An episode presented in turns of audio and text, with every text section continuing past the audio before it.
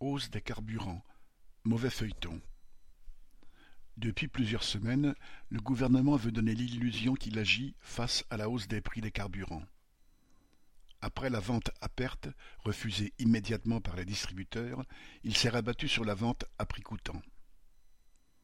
Laissé à la bonne ou mauvaise volonté des distributeurs, particulièrement des grands groupes d'hypermarchés pour lesquels le carburant est surtout un produit d'appel, cette mesure n'aura guère d'effet sur les consommateurs. Le gouvernement a alors proposé un nouveau chèque carburant de cent euros pour 4,3 millions d'automobilistes, selon ses estimations, qui serait versé courant 2024. Au prix actuel du carburant, cela représente moins de 50 litres d'essence, uniquement pour les plus modestes et uniquement pour se rendre au travail.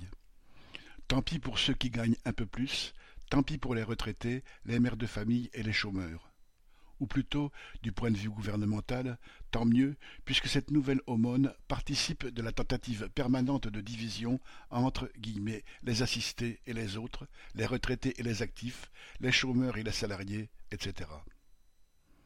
La création d'une mission chargée d'évaluer les coûts du raffinage, les coûts de transport, de distribution et sur les marges nettes des entreprises complète le dispositif. Il n'y a pourtant pas besoin de commission spéciale pour savoir où s'envole l'argent volé à la pompe.